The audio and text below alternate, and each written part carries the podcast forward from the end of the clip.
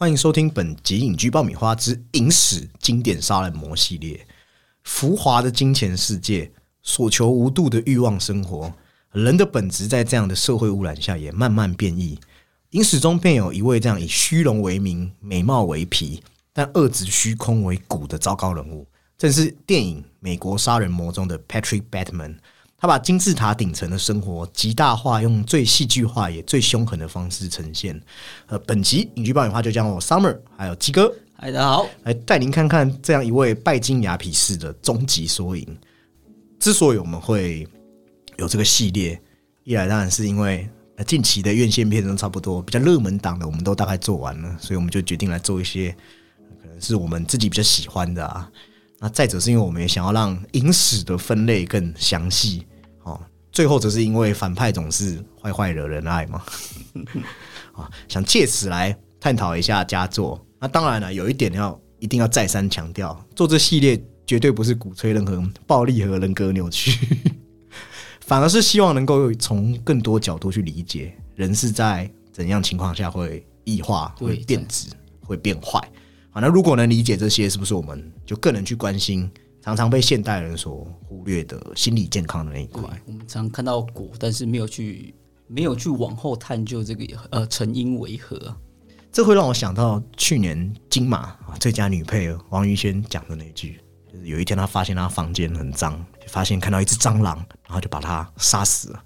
那杀掉蟑螂之后，他发现什么都没有改变，房间还是一样脏啊。对，这是蛮有哲理的一段话。好，那就类似这样的概念，我们觉得说，哎，借由这个系列，我们可以探讨各种病态人格。当然，还有一个就是可以把一些呃，可能已经都已经放到快长灰尘的片再拿出来好好讨论了嘛。那这一部《美国杀人魔》，因为它本身也是有点 com movie 的味道，所以有一些朝圣的人会把它当做一个经典，但可能很多。观众就会呃，就因此忽略掉这一部佳作，也是蛮可惜的。对，谈到这个 Patrick Bateman，我就记得小丑曾经说过：，哦，只要有一个悲惨的一天，就会让你变成像他这样疯。对，就是任何人只要经过悲惨的一天，都可以成为小丑。对，但我们今天要谈的人物，很明显是在光谱另一端，他不需要悲惨的一天。哦，这种人打从出生起，他很可能就与悲惨无缘了。但是正因为体验不到波澜。那他成为另外一种比谁都麻木的冷冽。他不是人，他可能只是一个标签而已。对对对对对。那其实，在做这个系列的时候，我那时候一直在思考一个问题，就是为什么我们，当然我们都是很正常的人，这是没有问题啊。鸡哥也是的，鸡哥有没有案底我不知道。我我可是有良民证，呃，有良民证是不是？但为什么我们还是会这么沉迷于一些连环杀手的故事？我不知道听众朋友有没有听过，曾经像美国不是有一些变态。分尸犯啊！国中的时候，其实有一本书叫做《上帝的黑名单》哦，在讲什么？主要它里面在记录着，就是可能一些北美地区的一些杀一些杀人犯他们的罪行啊、犯案的过程等等啊，都被记录在里面那我们是不是都会很想要去研究？例如说，像可能像以前的政劫事件的时候，大家就会去铺天盖地想要去看看看到底是怎么回事，会造成人这样。那几个世纪以前，其实在一个叫 William Crowder 的。一个旧案，他也谋杀了自己的爱人。那没想到他的审判案却引发了整个英国媒体的关注，甚至人们会想要去购买他被处决之后的什么身体的碎片啊，非常的恐怖嘛。那为什么我们会那么病态热衷这些事情？有一些历史学家认为，我们对这些臭名昭著的杀人犯的痴迷是一种接近致命的恐惧，但却无需经历的一个途径，很像什么？很像跳伞运动，我们是不是相对安全的，可以在一万八千公尺跳下来？因为没事嘛，应该是没事啊，对不对？也是听过有事的，对。好，那我们是不是也会把自己包裹在凶手的幻想中，给了我们一种相对安全的方式，那去感受人性深处偷偷渴望的堕落？总有一点呃，不一定是阴暗面，而是一种好奇嘛，就是好奇心杀死猫。但是我们不像猫有九条命。所以我们一条，对，所以我们可能只能借由这一种呃影视作品，或是更真实的这一种历史案件啊，对，而且它层出不穷。那这个他讨论的议题，或是他的这种节目书籍，其实也就是啊，从来没有听过。对哦，那很会写这些东西的 Stephen King 就说这叫做为鳄鱼理论。那我们也提过龙格大师，他说这叫阴暗自我的整合。那说是一回事，其实这种阴暗面早在希腊时期。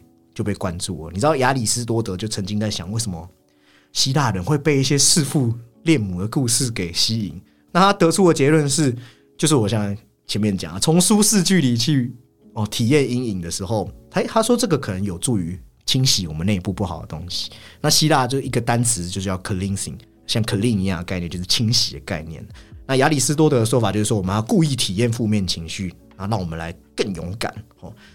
那我们对这些连环杀手的沉迷，是不是也有一些跟我们本身的邪恶有关？其实有一个哲学家叫阿多诺，他就说，我们所有人与生俱来对未知的恐惧，其实也是驱动我们自己对阴影的控制力。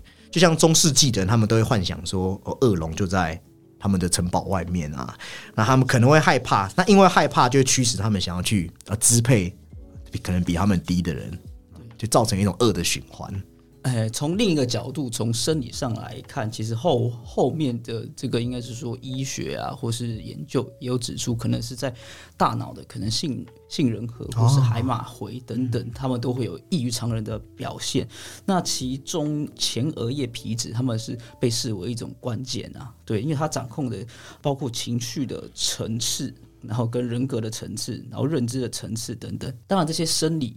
本身的不一样，也必须有这种社会因素跟生物因素的呃交互影响下，可能才会产生后面我们前面说的这个果啊。但这也很讽刺，你去注意看连环杀手的生活轨迹，也似乎反映了西方文明一路以来的支配轨迹。可能西方文明的暴虐舞蹈，他他们想要假以才智去驯化动物，那就把这些残杀动物、残害动物的事情，哦，可能慢慢的就会转移到人类，就变成我们说的连环杀手。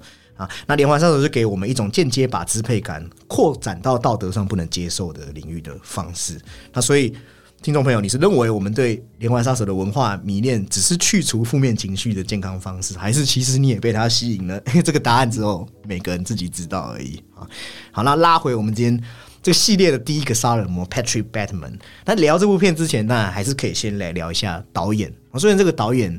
并不是那种耳熟能详的大导演，他叫做呃玛丽哈伦，但是他在女性导演中算是非常独树一帜的导演。怎么说？因为当初《Alice》这本美国杀人魔，它英文原名叫《Cycle》，那它是一本非常争议性很大的小说。它在之前也被认为是一个呃几乎不可能翻拍的作品。嗯，对，因为过于惊悚，然后又一直在杀人、艳女啊等等的，然后甚至里面呃，当然电影之中是有。做出删减，它其实里面还有包括肢解，但是它肢解不一定是人，可能要包括动物等等的。嗯嗯，那包括更更嗯更锐利的种族角度。哦，对对对，但是事实上是故意的啊，这点等一下我们会帮导演和原作者平反。这个玛丽哈伦很有趣，他事事实上他很接近所谓的女权主义身份的导演，但是他没有因此去拍一大堆。女女性视角的东西，他反而喜欢从反方向出发，因为他经常会用反面视角来回看男性啊或女性在性别议题上过于独断的地方。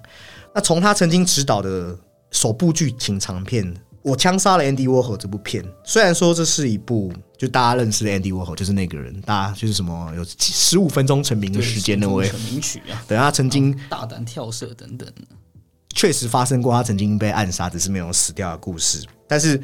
玛丽哈伦在拍拍这部片的时候，就可以看出他的特色。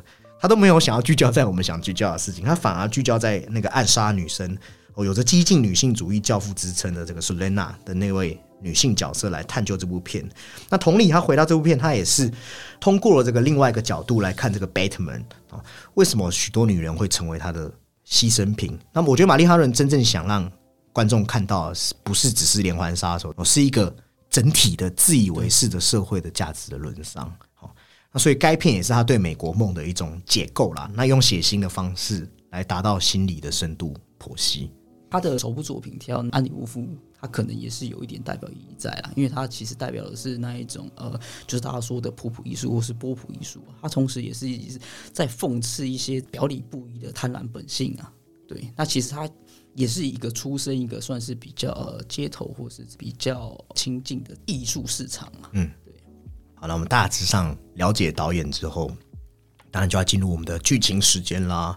其实美国杀人魔的剧情蛮 easy 的，蛮简单的。故事是在讲述一个名叫 Patrick Bateman 的男子。废话，那从影片开头所显示的我们可以知道，他百分之两百最在乎的就是自己的外貌、自己的行头，从头到脚都是一个大家口中的人生胜利组。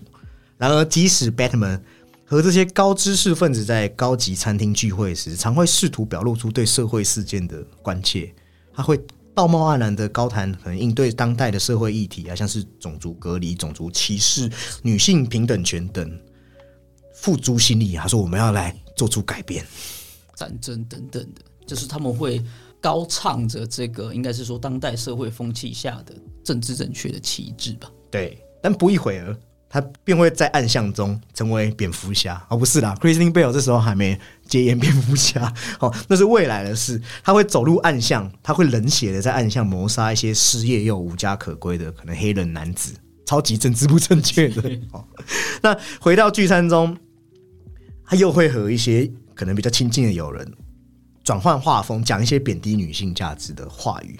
那毕竟在其中，我觉得最搞笑的是他们富人之间的竞赛哦，我们会看到他们拿名片来竞赛。对他们就是觉得这个它的字体啊、烫金啊、手的触感等等，会影响到你的，已经不能说是间接，是可以直接影响到你的职场上的高低。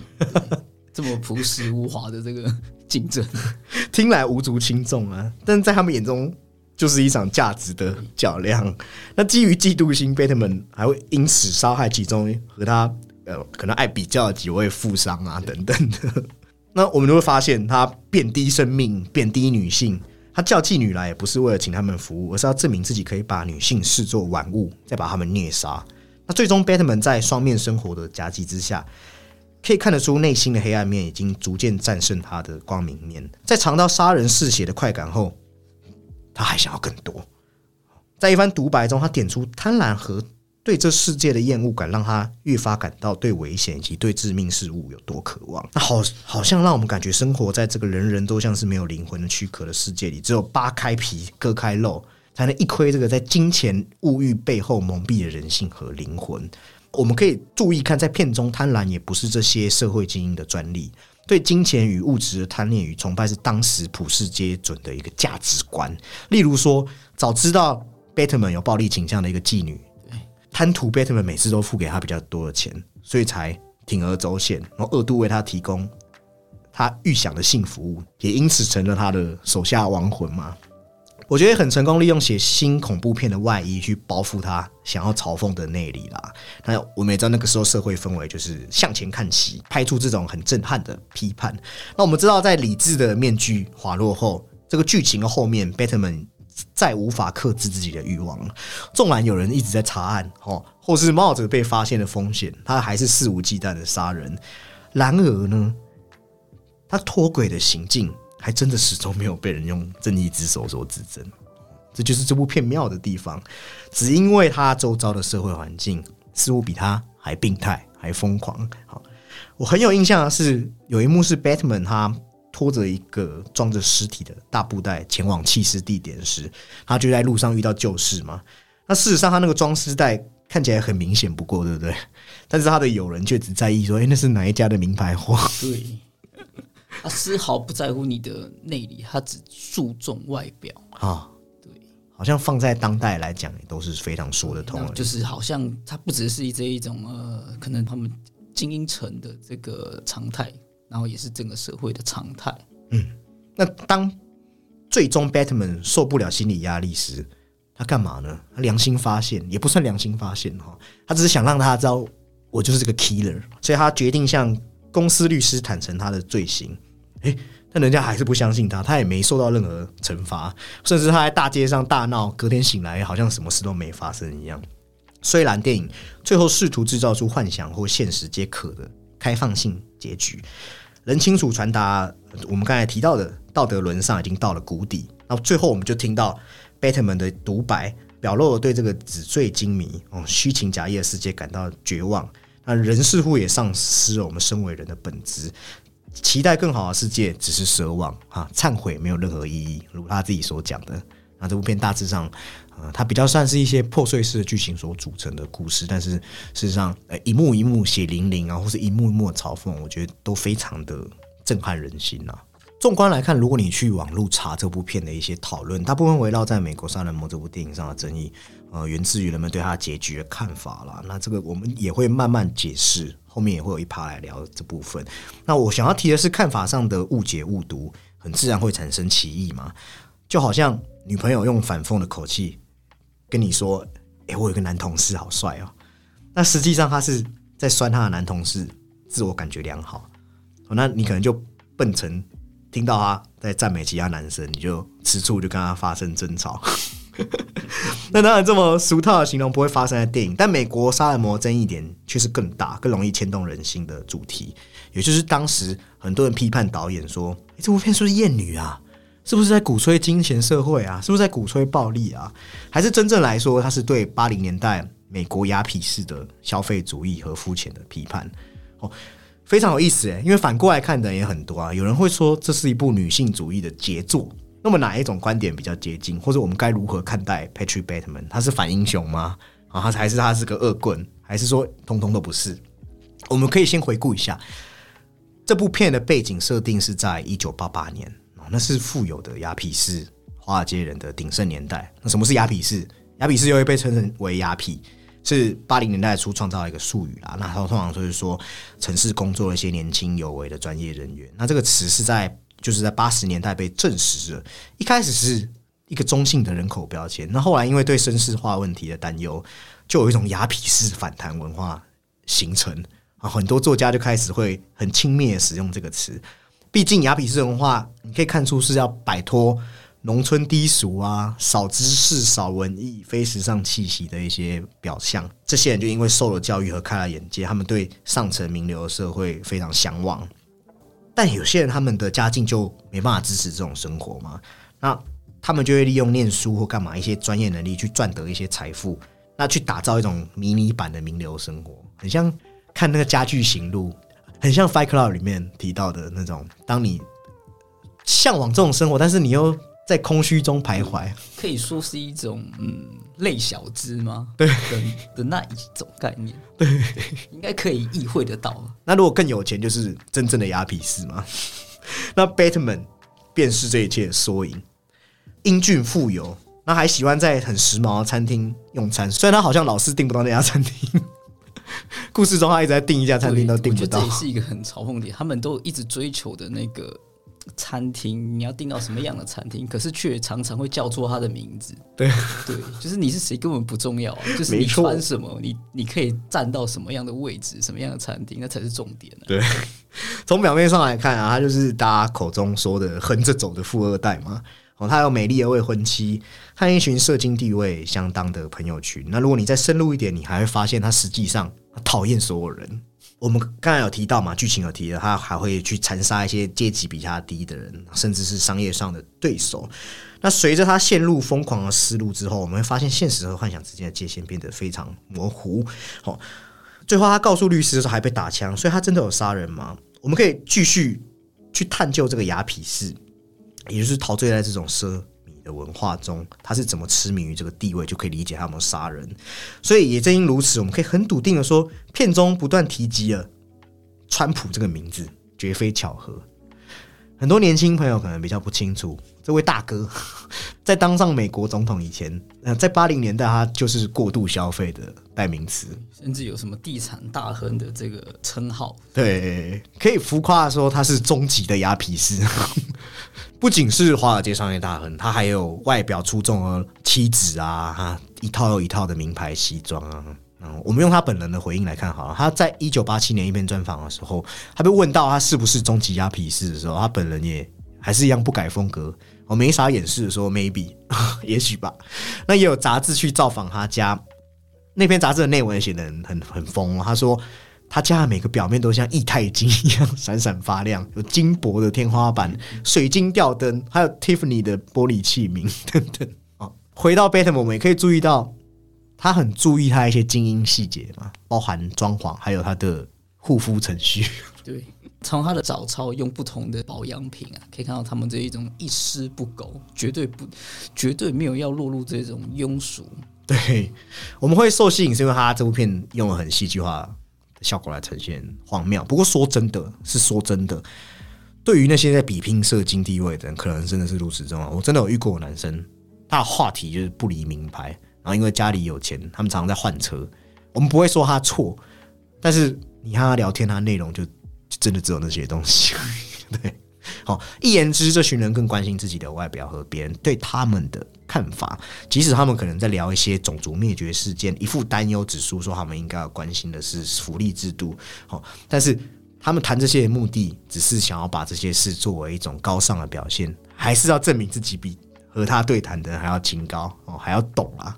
所以我们会看到他一再的想要证明自己这些琐碎的小知识，甚至会跟妓女说一些像是 Winnie Houston 的音乐等等啊，都可以看出啊，他他一直想要让大家知道他很行。那根据经济学家哦，一个叫韦伯伦的说法，他说这正是一种称作消炫耀性消费的手段。是一种彰显经济实力证明的消费行为，基本上就是我们前面讲要证明自己比别人更好啊，我穿的衣服比你亮哈。贝特们就是在这样与他人关系中要定义自己，对这些呃懂很多的事情非常的自豪，来证明他永远走在最前面。那韦伯人就表示，社会的行为其中大部分是从我们更原始的过去继承下来的，在过去啊，地位较低的人会做一些生产性工作吗？可能牧农啊、农民等等，那地位较高的人就要肩负着狩猎和杀戮这些被他们称为光荣的职责，然后对于农业生产没有贡献。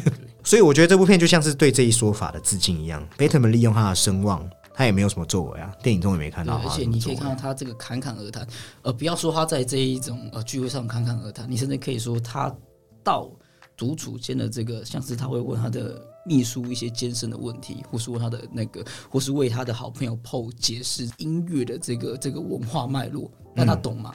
他也不一定是懂的，对，都很零碎哦，很像在炫耀而已。那这部片子他还继续表明的是说，在这些表面的东西底下隐藏的是一种字面上的嗜血欲望，作为一种戒欲，他要让我们知道，消费资本主义本质上就是一场真正的血腥运动。好，他的凶残。好像就是肤浅生活表面之下的真相，如同他自己说的，他自己什么都不是啊，他只是一个空壳，没有真实的自己，只有一个肉体在那边。那当他屈服于卑鄙的欲望之后，他反而变得好像越来越完整，那实现了一种病态的自我实现。那从表面上来看，美国杀人魔也表现出消费资本家的真实本质，好像连环杀手一样。所以看来，这显然是一部。诶，被大家误会，它事实上是很有深度的电影。它对消费主义进行了野蛮的批评，看懂的人就会对这些真正存在我们身上或是身旁的一些的一股力量感到恐惧，或者说你是无法自拔等等的。那其实我们在骇客任务中其实有提到一位上部西亚，那因为骇客任务有有借用了他的那个拟像与仿真嘛。那其实这个上夫赫本人，他其实是对这个现代性思潮是非常的呃具有批判性的。他特别是对这一种唯物主义啊等等的，就包括前面说到的那个呃一些消费主义。那他有提出这个主义，他呃他是称之为消。消费社会啊，那是指这种生产过剩，而人们要这个商品不是出自于它的价值或需要，而是一种欲望。所以，他其实把这种东西归类成一种呃概念，叫做编码。那经有这个过程，消费社会的秩序才得以成立啊。对，就是我们好像觉得，哎，那些也许他们好像有着金钱与时间的自由，但其实没有，它其实就是在商品的编码的体系之下而已。嗯。那如果我们再看仔细一点，你会发现导演好像也刻意掩盖许多杀人画面啊。你会发现，事实上你没有看到太多血淋淋的东西。他刻意用很多喜剧表现来冲淡这部片杀人片的基调。我觉得他的目的是要让我们很沉浸在他过度的生活方式。他想要让观众不小心去认同这种价值观，又偷偷嘲讽男生的这些较劲心理。哦，原来女生在这群男性的心中。是被这样物化，比起西装，比起成就，他们原来是那么的不重要。哦，简言之，我觉得是一种对男子气概一种非常最大化、很黑暗的一种呈现方式。所以必须说，它是一部针对性别歧视和男性自我的攻击，一次很成功的嘲讽。回到开头，有人看成这是歧视女性的电影，这种误读感 也很微妙的与电影内容互互文啦。因为你会看到，当 Batman 承认自己的罪行时，身边每个人也都觉得他。只是在开玩笑而已。他们甚至觉得他不会是这样的，或是说那个觉得他不会是是有一点。那么看不起的，觉得他很怂啊。对，就是你，你这没胆的家伙，你不可能干这种事。那就像这部电影被误解为厌恶女性和支持消费者一样。那然而，美国商业魔所面对的问题，放在今日一样是一个巨大的问题啦。就像贝特曼在影片结尾讲的一样嘛，这些忏悔是没有意义的。同样的，这部片既是如此的嘲笑我们现今的社会猖獗的社会，但内心深处应该也是很明白。这种忏悔没有意义，哦，社会还是不断不断的朝向拜金主义，或者说资本扩张。对，那在这一种性别歧视，或是说它里面有一些同性的桥段，其实有得到一些嘲讽。因为我们可以知道，贝门他的这个呃杀人的欲望，他其实是无限的一直在膨胀嘛。可是中间哎有一段他在起杀心的时候，那他的同事应该是说他摸到了他同事的脖子，那他同事其实本身是一位同性恋，他以为他在。对他算是表白，或是对他呃释出一些讯息嘛？对，那他就当然他就是反过来对他表白了。哇，那贝门直接吓得就是哇，直接落荒而逃。那对应他们之前的这个把这个女性啊，可能视为玩物等等，那他在。反过来被同性，或者是不一定是被同性被凝视的时候，他同样也会落荒而逃。对啊，对，这也是一种嘲讽。嘲讽的，对，非常做的非常好。那我们前面不是有提到结局很容易被读成另一层遗憾，就是说贝特们根本没有做这些事情。那我觉得这导演自己的解读答案就昭然若揭啊。导演就说他当然有杀人啊，这是不是他的幻想？其实影迷很喜欢争论，但导演其实一直都告诉大家他有，他有。导演的说法是说。他有点后悔，因为走出戏院的人都觉得这一切是一场梦。那他说那根本不是他的原意哦。他说这是他做的不好的地方啊，因为他想要把原作啊模棱两可的感觉带到大荧幕上，但电影最后一幕的重点显然错了。他觉得这是自己身为导演的责任，他应该留下更开放式的结局。但是现在这个版本的结局好像只是在影射杀人只是他的幻想。好，但就他自己理解，这不是幻想啊。那我觉得这个玛丽哈伦他也讲的很棒的是。其实电影的方式确实，他希望他承认的，就好像在暗示这一切都是没有做过一样。因为你会看到，越到结局，是不是就越来越多一些奇怪的场景，甚至连那个 ATM 都会来对他下一些怪异的指示，什么用猫啊之类的。对，或是你会看到他笔记本上的涂鸦，哦，或是我们可能会说，呃，他们。因为这部片的人，大家都会彼此认错嘛，那，所以可能律师说你没有杀杀了 Paul Allen，那可能律师也认错人啊，也有可能。他还说他在，他还上礼拜跟他用过餐等等，对，越发的这个这个步调其实是有一点这种超现实。对对对，甚至是说我们讲的就是资本主义最最上层，他可以帮你搞定一些事嘛，所以我们就说可能贝特曼的爸爸就帮他已经搞定，什么都不重要，就是还是回到标签，对，帮你贴上了什么，你就是对。对，但我觉得这些解释虽然听起来很荒诞，不可能发生在现实，但是考虑到这部片的基调，它的世界观本身就是荒谬。正常的举动在这个世界中，反而才是不正常的啊！除了我们刚才提到的人物都是可以相互替代的啊，或是说我们一直都知道名字是身份的象征、身份的体现，但是在这个世界，名字也都被证实是不可靠的。所以你也可以类推，我们刚才如我们刚才提的，呃，这些人已经是变成一种。身份丧失所造成的混乱。那我觉得电影最后一个场景很有意思啦，他也是对萨特，诶，我们常常在讲啊，他人的集体狱 哦，他所编剧的一部叫做《禁闭》的电影。最后我们的那个场景就会看到对这部片的致敬。《禁闭》是在讲什么？这部片是在讲述三个人被困在一个其实是地狱的房间的故事啦。那在美国杀人魔最后场景里，贝特曼的身后，我们能看到一个标志，上面就写着 “This is not exit”。翻译就是说这里没有出口的意思，那也又对应禁闭中里面的角色，他们都拥有可以自由离开房间的权利，但是他们又无法说服自己离开，因为他们已经深深的被他人的目光给禁锢了。那同样的，在美国杀人魔中，贝特曼因为没有宣泄的出口，他把自己困在自己所创造的地狱之中，因为他需要其他雅痞士的认可来确认自己的杀人凶手身份。但很讽刺的是，他所认为的罪行却。变成一种臆想，依然是缺乏别人认可，最终陷入我们常常在提到的存在主义式的绝望之中。关于凶杀的真实性已经讨论很够了。哦，那就像有人说，我们要回到主旨，还是要关注到人物的内心层面，而不是只是有呃他表面上的行为而已。那我们刚才提到的他独白讲的自我愉悦和面临意义危机的主题上啦，那我觉得原作小说我提到一句话就是来到这里的放弃你们所有的希望，这是但丁。在《神曲地狱篇》里面提到的界定，也对应到电影最后一幕一句话小说，我们刚才提到的嘛，就是整个故事都是以这个为概念。那贝特曼事实上他也认为说，他的生活可能就是一场地狱，他的世界是被量化了，变成一个金钱与数量的问题。那我觉得贝特曼的处理方式听起来很正面，像我们会讲的，只有当你得到自己所想要的东西的时候，你才有资格大声的说自己。不想要什么，但是你想想，他可能同时也是存在一个这个，在一个绝望之中啊。对对，因为他除了自己的这个呃摆脱不了标签之外，他还总是在这个群体之间的这个相互关系之中啊。对啊，对我觉得他的想法没有错，但是他的问题是他欠缺同理心，他是通过践踏别人的尸体来完成的，也就是，他是那种自以为全世界都绕着他转的人。那我觉得这种唯我主义。和存在主义的思想是一致的，和这种我们过去提到比较消极的那面是很像的。但是你要成为一个这种啊，你要与世隔绝的个体，其实基本上是不可能存在的啦。对啊，因为他们其实就是阿德勒不是常在讲吗？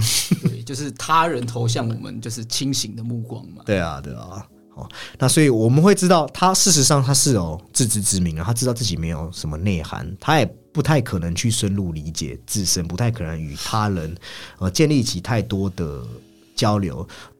这些绝望的杀戮一定是来自于他的无聊，但是无聊一定会让人变成这样吗？他自己可能也没有思维可以去理解这件事情。那有一个原因也是因为电影没有那么多时间去深破。但考量到他富二代的背景，很可能就是在教育阶段的时候就出了问题嘛。那也可以回扣到这部片的叙事结构，都是用一些事件啊，他的碎片感知，缺少一个承先启后的历史。史贝特曼，我们只看到这个人一再要寻求个人身份，是一种很抽象化的纯叙述维度为前提，却没有一些资讯可以让观影人知道他的角度。那他无法认识到自身之外关键界限的能力，所以。他在浪漫主义和野蛮状态之间的距离只有一步之遥，我觉得也可以对应到我们之前讲的《妈的多重宇宙》提到的乐观的虚无主义。那贝特曼便是我们当时讲的，既然世界没有意义，那我作恶又如何的极端反例嘛？也就是乐观虚无主义的反面嘛？哦，所以从很多方面来看，贝特曼都是一个很经典的困在存在主义的悲剧人物。对，因为他已经。他已经没有这个活生生的主体了，他就只剩下这种，你说他是个体，但是他已经没有那个流动性了，他是一个很僵硬的客体。对，因为存在主义常告诉我们，我们要追求个人生活价值，才可以创造生命的价值嘛。但是他一开始理解这个价值，可能是时尚，可能是呃名声，可能是外表。就像现代解放运动，它本意是要你解放个性，寻求心灵上的自由。但如果你这个过程出错了呢，你可能就会变成是一个人性泯灭的人嘛。那我们用心理学的角度来看，Patrick Bateman 他很像一具空壳嘛，尽管他隐藏起自己的虚空的那一部分，但是你可以上，你如果可以理解他是矛盾心理，我们可以发现他就是缺乏了自我认同。那我们也可以从抽象的层面来看，每个人。就像心理学讲，每个人都有两个自我身份，一个是外在的社会自我，一个是内在的原始自我。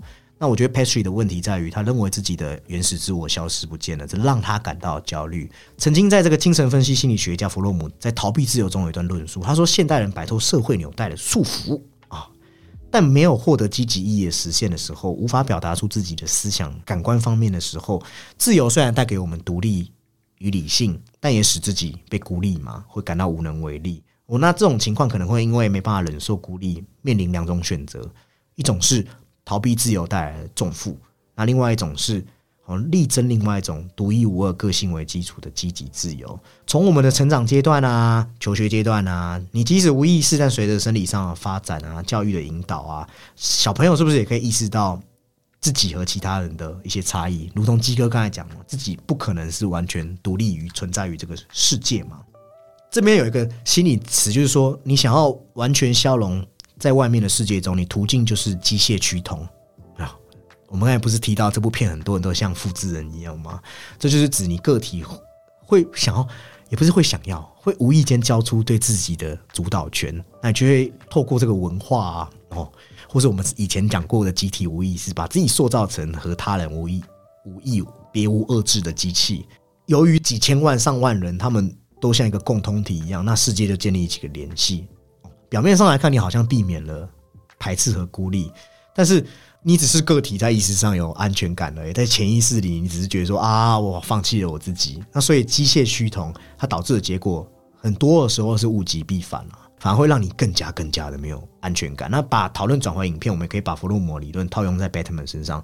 这个 Patrick Batman 他在定义上面，就是这个现代资本主义所所物化的个体的缩影嘛。他含着金汤匙，什么都有啊，什么都不奇怪啊，但还是不快乐哦。因为满等账号的关系，我们常开玩笑说，就是我们朋友之间只要家境好，或是听到车有房了，我们就说你是什么七十五等账号、满等账号。那我们身边真的有一个传说中的满等账号呢？哦，那为了他的人身安全自由，我们就不公布了。好好，那有些人呢，他一出生很棒啊，当然就是因为他很幸福嘛，但是。你反过来想，他可能被剥夺了生活的动力和意义啊！他可以不必劳动就可以享受生活，他也有些人，他可能不用爱人就会有人投怀送抱嘛。那换句话说，b e t m a n 生下来，他的阶级就已经阻断了他跟其他人的联系，把自己置于孤寂的境地。好，所以这种原始自我与社会人格矛盾冲突，便构成 b e t m a n 的内在驱动力，也也是他精神病症的根源啦。我们看到这一些。案件其实，在现代很常就是会称为可能是反社会性人格啊等等这样的名词。那这个名词最早叫做贝德狂犯罪者，他其实在一八四五年就有一个叫普理查德的医生就有提出了这样子，他有一个诊断的标准啊。那跟这个贝德们其实有蛮高度的重的的重合啊，就是他可能有指出这种相貌啊、智力等等都在中等以上，同时就是对人没有这一种。责任心、虚伪，或是对性的这一种随便，然后是极端的自我中心等等。同时，他不会有自杀或自残的倾向，所以他的这一种暴力自己可能就会转借到可能他人身上了。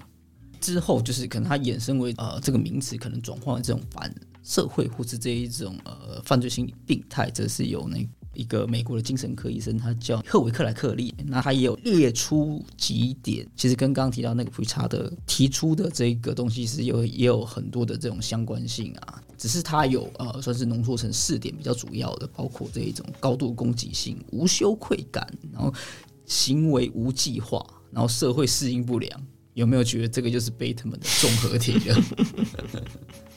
鸡哥说是反社会人格，这是一定的吗？对贝特曼，我不是说鸡哥啊，我说贝特曼。对，那我认为不只是反社会人格啊，他也很明显，毫无疑问，他就是自恋型人格障碍啊。那这种自恋型人格障碍，常常会被人家误解是一种复复杂人格障碍，但是它基本特征就是会对自我价值夸大和缺乏对他人的共感啊，很像我们之前在洛基影集中讲的，就是很自相矛盾啊。这种自大的人，他啊，其实往往是长期体验一种很脆弱的低自尊啊，只是由于自恋者的自大。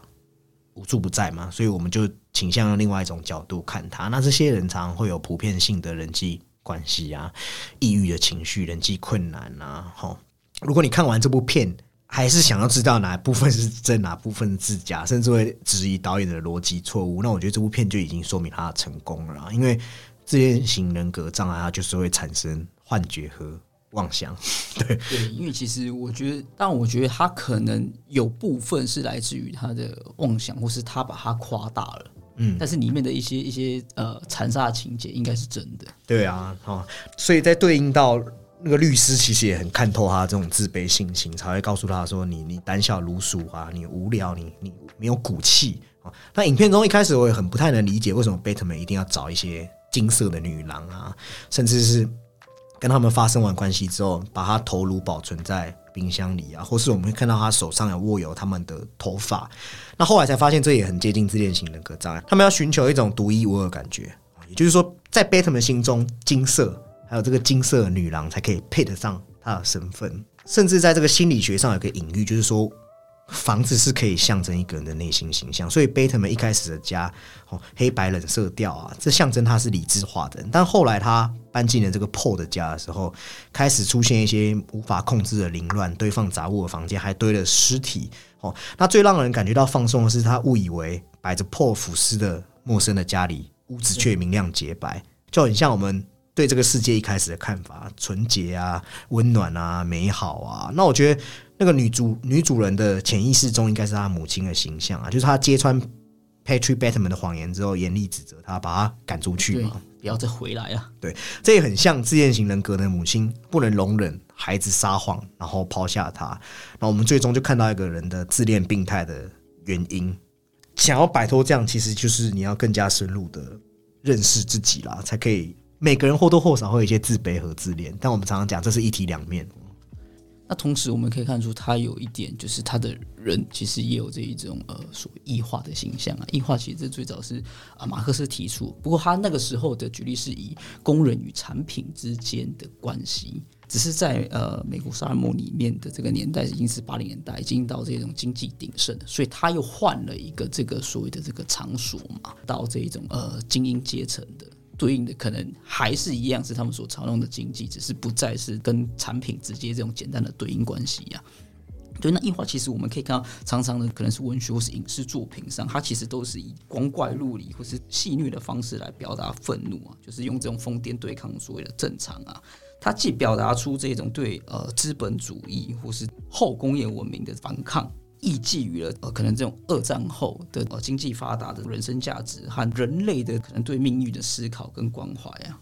那我觉得它有一点呃，表达的异化的核心是在说，现代社会嘛，它其实，在我们私领域的想象里面，其实它是颇具一点浪漫主义的，但是它在公共的这一种开放的集体生活上，其实是非常非常明显的功利主义或是工具化的形象。那我们提了这么多严肃的东西，是不是也要来让这个基调轻松一下？事实上，这部片也是很很不用听众不用担心看了一部很很可怕的片啊。我觉得它它的基调是很轻快的，而且它也致敬和对应了很多美国流行文化嘛。光是从片名它的 cycle，事实上就已经很对应到希区考克的 cycle 了嘛，对不对？那甚至以基哥来说来看的话，诶，他他也很接近美国版本的发条橘子，有那个概念啦。对，可是他抽离了一些，像是呃反乌托或是人性本质的一些探讨在里面呢。对啊，就是因为那个发条橘子，它设定是比较在未来世界的，对，而且它的风格有更强烈的一些些。对，那贝特曼应该说 Alex 是这种恶棍啊，贝特曼是连环杀人凶，手？还是有点诧异。那我们会看到他在有一幕在家中拿着电锯那边要杀人啊，事实上也很呼应。哦，因为我们会看到他电视中播放的就是一九七四年德州电锯杀人，这大家一定熟了。哦，那他其实也有一直想要与时尚有做一些联系嘛，呃，甚至跟不少精品合作。有一家这个名牌我比较不懂啊，那有同意说。呃，男主角可以穿他们品牌的衣服，但是不可以在杀戮的场景中。那应该就是他们前面的时候，他同事就是想摸的那一套啊。对对对对对。那劳力士也同意说，所有角色都可以带他们品牌的手表，唯独贝特曼不行。这企业真的会蛮在意形象，注意对啊。所以听说小说原本台词是说 “Don't touch the Rolex”，但是电影改成说 “Don't touch the watch”，是因为这个缘故啦。那 Kevin Kline 也也。想了很久，撤出本片，本来也是要跟这部片合作，那后来改成另外品牌，我真的不懂品牌，这个品牌叫 Perry Ellis，那提供了这部片的一些全部的内衣，哦，他们也跟一个精品合作，就像我们刚才讲的那个睡袋装尸体，其实这个也找了很久，因为一开始也是。没有厂商想要说我们睡袋提供给你的尸体，变成丝带是不是？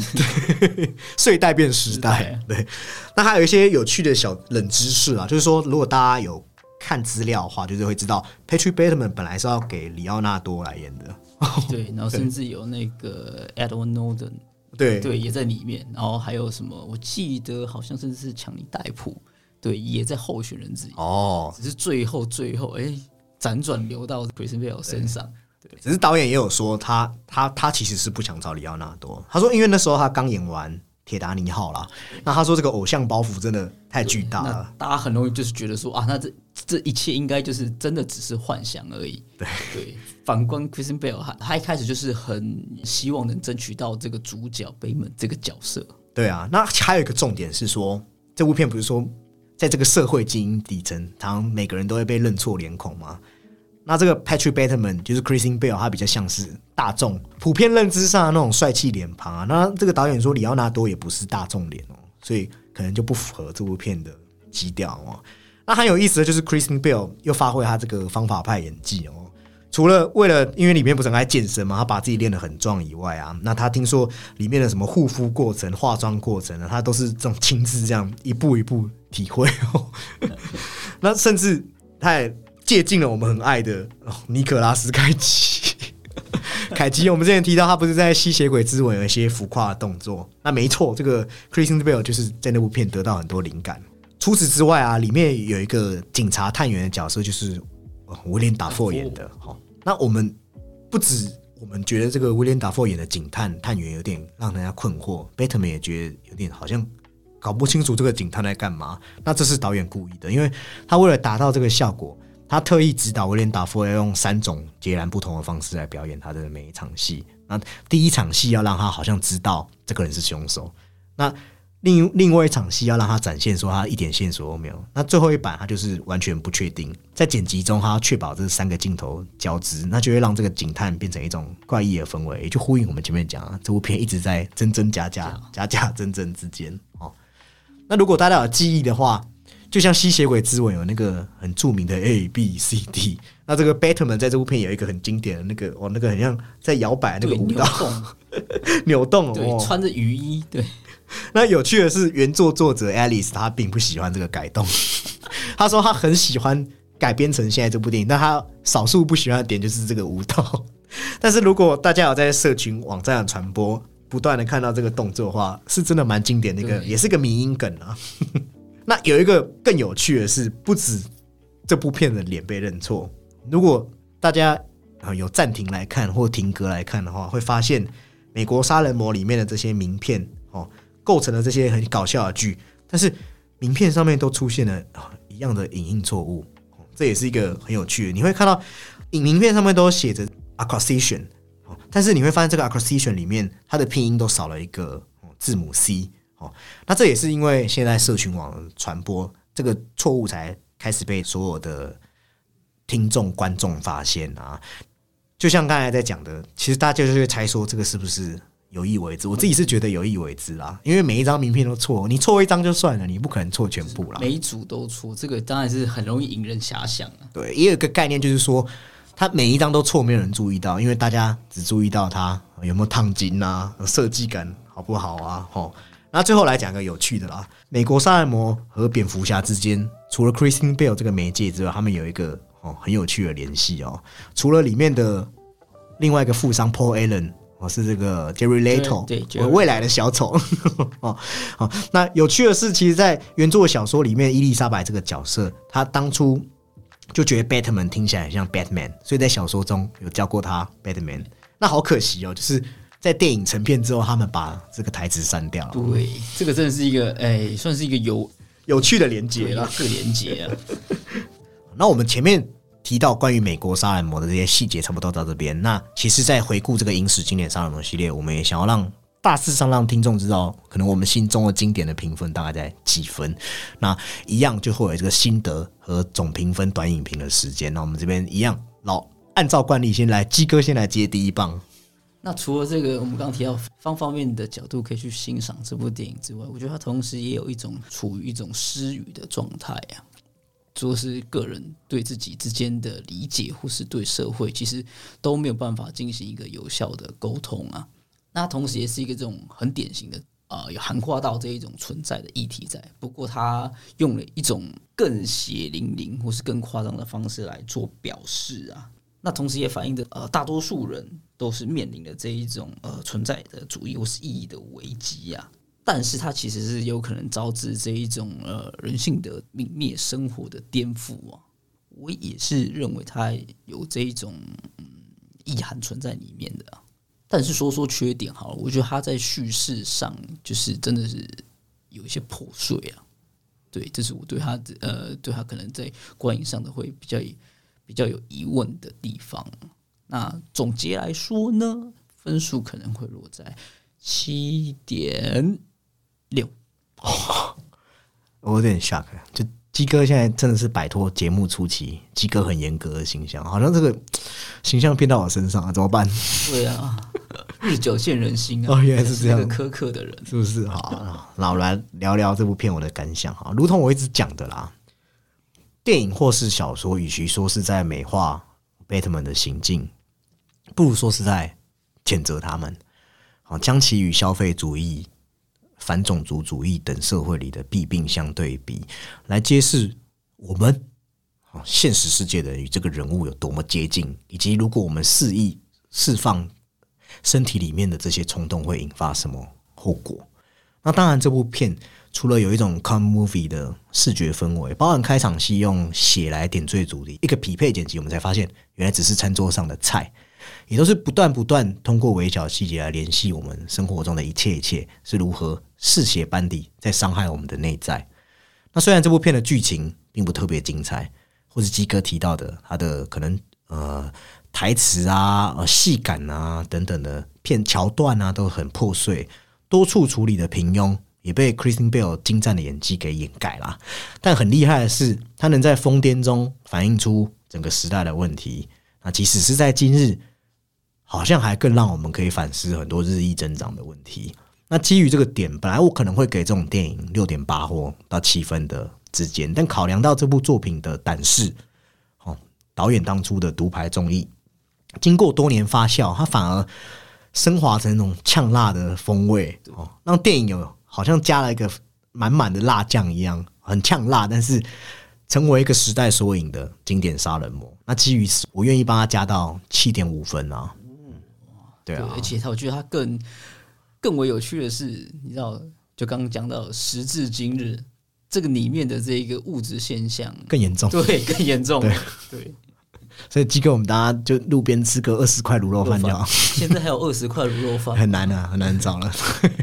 那我们上述对美国杀人魔讨论大致在这边结束。那如果你也喜欢影史哪一位杀人魔哦，不要害怕，我们不会觉得你变态，你可以来跟我们讲，我们就可能来呃放在这个单元来跟你讨论。那如果你也喜欢我们的评论，也欢迎在 Apple Podcast 帮我们留下五星评论。那我们本期讨论这边告一段落。拜拜，拜拜。